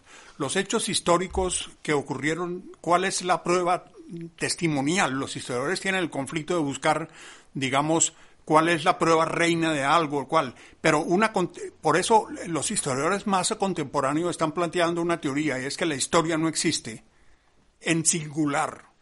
La historia existe en plural. Las historias son las historias. Cualquier acontecimiento, digamos el, el 20 de julio, el, el 20 de julio tiene una versión de los españoles y tiene una versión de cada uno de los participantes. Entonces, y ese es un problema importantísimo para la dramaturgia. Cuando tome un acontecimiento, busque las distintas versiones para no caer en una posición sectaria, de coger solo una posición para mirar un acontecimiento. Entonces, cuando el acontecimiento está mostrando distintas posturas y distintas actitudes, tiene una profundidad mayor. Lo difícil desde el punto de vista del modelo dramático, de la morfología de la obra para hablar del presente es poder hablar del presente sin la contaminación del presente, es decir, eh, sin estar inmersos en el presente. Para eso tenemos que crear cualquier tipo de distancia, es decir, la distancia puede ser temporal, puede ser espacial o puede ser desde el punto de vista fragmentado desde donde se cuente la historia. Indudablemente que Luis Enrique Osorio no tenía ni manejaba el modelo que hoy llamamos épico en el sentido, llamémoslo, brechtiano, ¿cierto? Es decir, que nos cuenta una historia, sino que la historia ocurre aquí y ahora en el escenario. Quizás la efectividad para, para hablar del presente puede ser el contraste de los puntos de vista frente al acontecimiento que está ocurriendo. Eso puede que valide, digamos, la posibilidad de prescindir del modelo épico narrativo que nos cuenta una historia a contarnos una historia, pero no desde una sola mirada eh, ni de una sola perspectiva, sino desde varios puntos de vista. Entonces es difícil, yo no diría que sea imposible, porque el peor elemento que tiene, mm, o peligro que tiene contar algo mm, mediático es precisamente la, contaminación de estar inmersos en la, situación y no poder generar esa distancia que nos permite un punto de vista, llamémoslo crítico, porque nosotros estamos contaminados del presente. ¿sí? Entonces, eso ya me previene en muchos aspectos, me crea prejuicios. ¿sí? Entonces, al, al hacer una una, ¿cómo se dice? una composición dramática en donde los personajes representan varias eh, actitudes, varios puntos de vista, varias sensibilidades frente al problema, puedo generar una distancia en la, en la medida en que la puedo eh, diversificar la, mirada sobre el hecho. Entonces pienso que eso puede ser eh, arriesgado, pero pues es válido también. Ahora, lo que hay que mirar también es cómo los eventos que ocurrían en esa época y el papel del teatro en una sociedad porque tenemos que los acontecimientos ocurrían porque se publicaban en los diarios. Hoy día ya no es así, es decir, eh, la realidad es, eh, la historia es relativa, pero la noticia también, es decir, el viejo adagio. No, hay, un terremoto en Japón y el cuarto de hora lo sabemos. Claro, pero además decía que si usted no se moría y no, no salía publicado en el tiempo era que no se había muerto. Es decir, eh, la noticia publicada era la que generaba la certidumbre del hecho, no el hecho mismo. hoy día el, ese, eso está relativizado también. Entonces, digamos que habría que mirar, no, no estoy diciendo que, que es así, cuál era el papel, por ejemplo, que cumplió Luis Enrique Osorio como un canal de comunicación con una sociedad que solamente estaba condenada escasamente si sabía leer a leer el tiempo o, el, o, el, o la creo que era la República, ¿cierto? Es decir, el diario El Siglo, el diario el diario conservador, que entre otras cosas se incendiaron en el 9 de abril. Entonces, ahí habría que mirar también cómo en el Teatro Municipal la gente asistía a las obras de, Gaitán, más o menos como también para eh, enterarse. los, viernes eh, culturales. los viernes culturales. Eran, en, eran allá. Claro, como en una especie de acercamiento a un periódico en vivo y en directo que reflexionaba sobre los acontecimientos, eh, llamemos, del, del país. Pero por eso tumbaron el municipal Claro, que, y entonces era un teatro peligroso, porque era una manera de informarse, ¿sí? Por fuera, digamos, de los canales eh, dominados por, las, eh, por los grupos de poder dominantes que influían directamente en la apreciación de los hechos de la realidad. Por eso considero que era un teatro, mm, digamos, peligroso desde el punto de vista eh, social y por todos los medios se trató siempre de desvirtuar su valor o su eh, importancia, digamos, eh, no solamente por los contenidos, no solamente por, la estética, sino también por los, por los contenidos que planteaban ahí. A manera de reflexión lo planteo. Me ha resultado mortificante, bueno, en muchos años,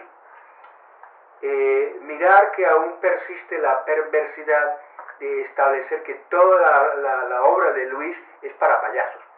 Si no se consiguen elencos que hagan los caracteres exactos, no se va a poder producir lo que él imaginó y pensó en cómo cambiar mediante la lectura o la representación teatral un cambio en la mentalidad nacional.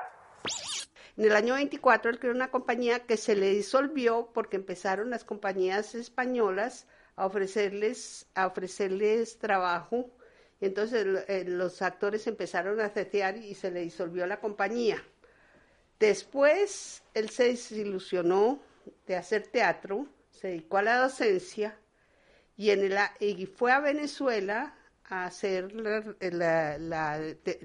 todos los eh, reportajes de democracia en Venezuela y allá se dio cuenta que en Venezuela tenían un teatro nacional y que la gente eh, iba y que ah, ponían, eh, trataban de temas venezolanos con artistas venezolanos y se devolvió y dijo voy a hacer una, una compañía nacional que acabe con las extranjeras porque los, eh, todos los actores todos los autores tenían que ser interpretados por compañías extranjeras y él se la pasó todo el día, toda la vida de joven, buscando compañías que le interpretaran sus obras. Entonces dijo, no, fundó la compañía en el año 24 y después en el 43, después de regresar de Venezuela, cuando hizo todos los, los, artículos de democracia en Venezuela, resolvió montar Nudo Ciego, que, que ya la había escrito, y, le propuso a la alcaldía que, hicieran una, eh, pues hiciera, eh, le, dieran una subvención para montar la obra y la obra resultó ser un éxito. Entonces inmediatamente empezó a hacer las obras un poco más para el público y, y, por ahí empezó la compañía Bogotana de Comedias. Eso fue el 23 de julio de 1943 lo que es grave en este país, y eso le angustiaba mucho a mi padre, es la, cosa de la identidad, el qué es sentirse colombiano. El colombiano está muy alejado de un nacionalismo fuerte, nunca ha existido. Y él, eso le molestaba él mucho y en todos sus escritos está.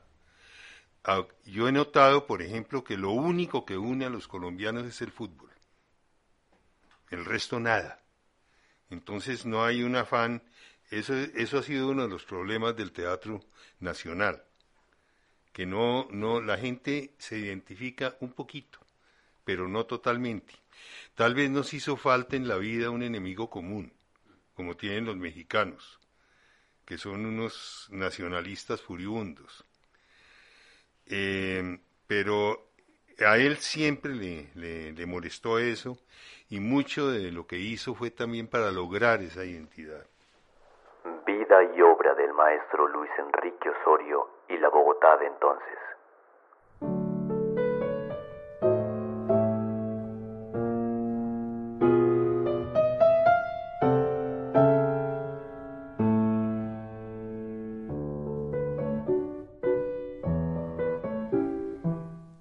Luis Enrique Osorio le tenía temor al anonimato, a que sus textos terminaran perdidos en el desván de los descendientes.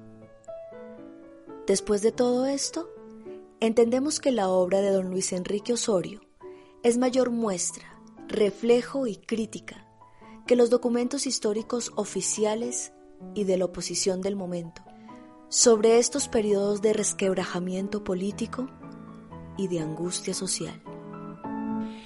Yo felicito al grupo Changua por la obra tan hermosa que están haciendo. Yo creo que es importante conocer todas las obras de Luis Enrique Osorio porque ellas están llenas de la historia del siglo pasado. Y nosotros, para poder tener identidad en este país, necesitamos conocer nuestra historia. Definitivamente, Luis Enrique Osorio era un visionario y los visionarios no los agradece el país. Él sabía para dónde iba el país, qué problemas tenía y el país sigue igual a como él lo criticaba en los años 30. A mí me gustaría que la gente oyera todo este trabajo que están realizando para poder entender las obras del siglo pasado, especialmente las de mi padre, que, que ya en este momento son poco conocidas. Bueno, yo simplemente quería decir que eh, el teatro y la dramaturgia eh, siempre que desaparecen no es que dejen de existir, eh, entran en un proceso de hibernación y la sociedad siempre tiene la oportunidad de activarlas justamente en el momento en que necesitan reflexionar sobre ciertos aspectos de su propia condición en el presente en que viven. Entonces, eh, en este proceso de hibernación y despertar, creo que la vida y obra de Luis Enrique Osorio está en este momento en, este punto de activación para hacernos eh, reflexionar sobre nuestra condición presente como sociedad y como seres humanos. Entonces, en ese sentido, pues es importantísimo el trabajo que se viene haciendo, no solamente desde el Centro de Documentación de las Artes de la, de la, de la ASAP, sino de este trabajo, digamos, prodigioso, encabezado también por estudiantes activos y egresados hoy día em, ilustres de nuestra facultad de, teatro, como Marcelita Mora, como, como Piafante eh, y como Banac, que son ejemplos, digamos, de que eh, la dramaturgia se, se reinventa, eh, a partir de esta reactivación cuando se necesita apelar a ella para que nos dé una luz también en el camino. Bueno, yo diría que el teatro en la cultura colombiana siempre ha, visto como ha sido visto como la cenicienta del teatro, como una cosa secundaria, no ha sido valorado. Yo creo que todos los que hemos hecho teatro hemos tenido problemas con nuestros padres o con nuestra familia, porque estábamos cogiendo un camino del cual no sabían cómo íbamos a vivir ni no, cómo nos iban a mirar. Entonces, lo que yo pienso que es, por el otro lado, fundamental es el hecho de que el teatro primero empieza con la, con la acción teatral, con el carro de Tespis, con unos tipos haciendo teatro.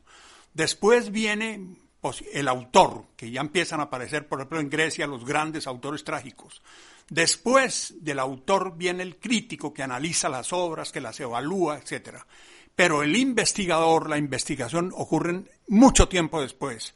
Entonces, en el caso colombiano, la investigación ya no solo sobre el teatro, la investigación sobre el arte y la investigación científica en relación con la ciencia han sido eh, una cosa como marginal la misma ciencia, y esto los, los, los, científicos que han estado luchando porque se haga un ministerio de la ciencia yo veo los artículos, por ejemplo, de Wasserman en el tiempo, que fue rector de la Nacional, y que está insistiendo todo el tiempo en que la investigación científica es necesaria para la vida del país. ¿Qué diríamos de la investigación del arte, de la investigación del teatro, si no entran ya en el momento que los grupos han evolucionado, en que hay, han existido grupos estables, festivales de gran importancia, no darle la importancia que requiere la investigación. Y la investigación no es un problema que se puede improvisar rápidamente. Requiere la consulta de fuentes bibliográficas, de periódicos antiguos, de manuscritos, de documentos, ir al Archivo General de la Nación, ir a la Biblioteca Nacional o a la Luis Ángel Arango. Y esos son meses, días. Eh, si no se hace una investigación a fondo, ese material va desapareciendo. Entonces yo, esta iniciativa de unos jóvenes, de distintas áreas profesionales que han tomado la decisión de ir eh, estableciendo el rescate de una etapa de la dramaturgia colombiana, tomando el ejemplo de Luis Enrique Osorio, que me parece muy, muy em, oportuno, porque es el que permite anclar en un dramaturgo que construyó historias, personajes, observando la realidad de su época, y eso mismo, digamos, habría que hacer, eh, profundizar sobre el teatro del siglo XIX, sobre cualquier época del teatro porque al fin y al cabo las distintas épocas son parte de lo que va sumando nuestro presente. Nuestro, cada época hace una síntesis de la historia, qué le conviene de las épocas anteriores para traerlas al presente. Y resulta que de pronto en el futuro vamos a ver que a nosotros nos van a descartar y que van a escoger quizá elementos del siglo XIX o del siglo XVIII que les van a interesar más. ¿Por qué? Porque cada época tiene necesidades, historias y un imaginario específico. Si no hay una investigación que reconstruya esas etapas, que las investigue, que produzca libros, eh, que escriba textos, pues ese material se va a perder y parte de nuestro esfuerzo y de nuestra historia se va a perder también. Los nuevos dramaturgos, como los nuevos pintores, como los nuevos escritores, tienen que conocer esas obras y conocer los análisis de cómo fueron concebidas. Porque si uno no entiende, por ejemplo, todo un camino, yo veo la discusión sobre el costumbrismo mucho más compleja de lo que lo han tomado despectivamente. Costumbrismo es una cosa de una miradita y superficial de las costumbres. No, el costumbrismo es la primera eh, actitud que se asume frente a, después de la independencia, de asumir la, el papel de ser ciudadano de un país, de dirigir su propio destino, de escribir sobre sus costumbres, sus formas de hablar, sus formas de ser. Y el costumbrismo tiene obras, llega a la obra de un Carrasquilla, que es un extraordinario escritor, maneja una lengua castellana espléndida del nivel de los más altos escritores españoles, aprovechando el lenguaje paisa de los antioqueños.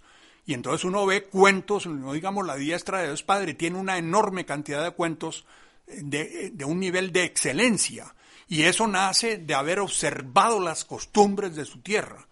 Y yo diría que el teatro Luis Enrique Osorio también da una gran enseñanza al respecto. Hemos hablado de que él observaba y conversaba en los cafés, hablaba con los políticos, con los periodistas, pero principalmente descubría los personajes, los modos de ser. Entonces, ¿qué, qué, podemos ver de esto? ¿Qué lección podemos sacar de esto? Y yo sí creo que una de las lecciones fundamentales es empezar a darle toda la importancia a la investigación.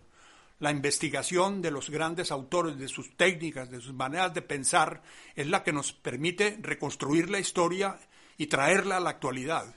Porque la manera de mirar la historia de cada época es absolutamente contemporánea.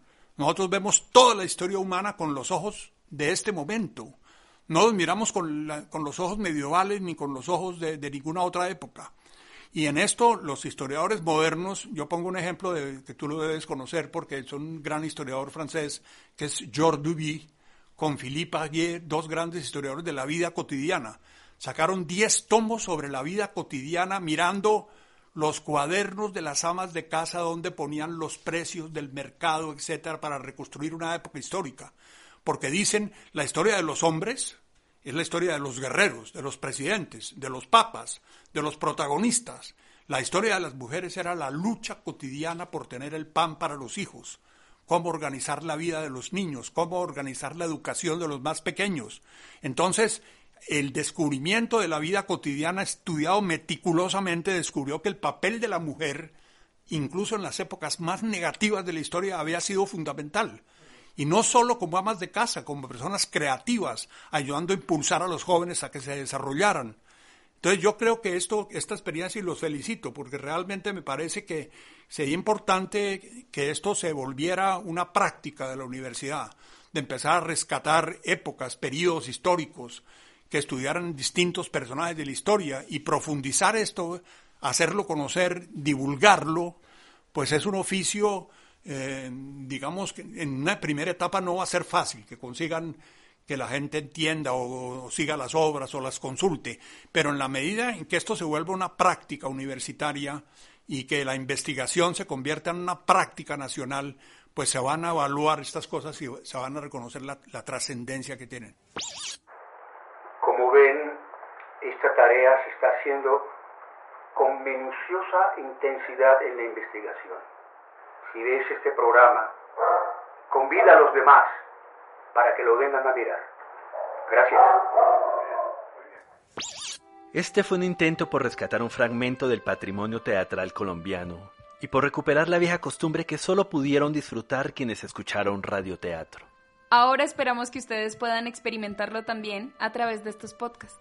Tuvimos un tiempo muy corto para la ejecución de este proyecto. Fueron cuatro meses de brega, y ahí perdonarán lo poquito.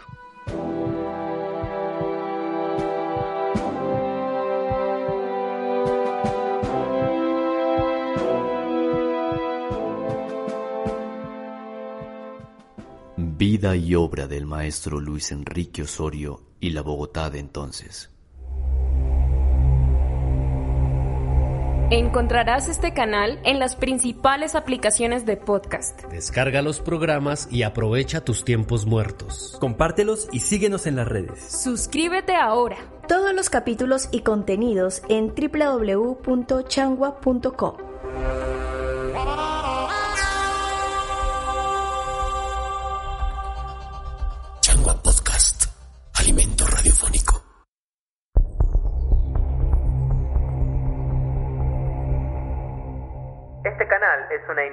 de la Corporación Changua y fue posible gracias al diseño sonoro de Santiago Medina, el apoyo de Arconet y la Alcaldía Mayor de Bogotá. Mejor para todos.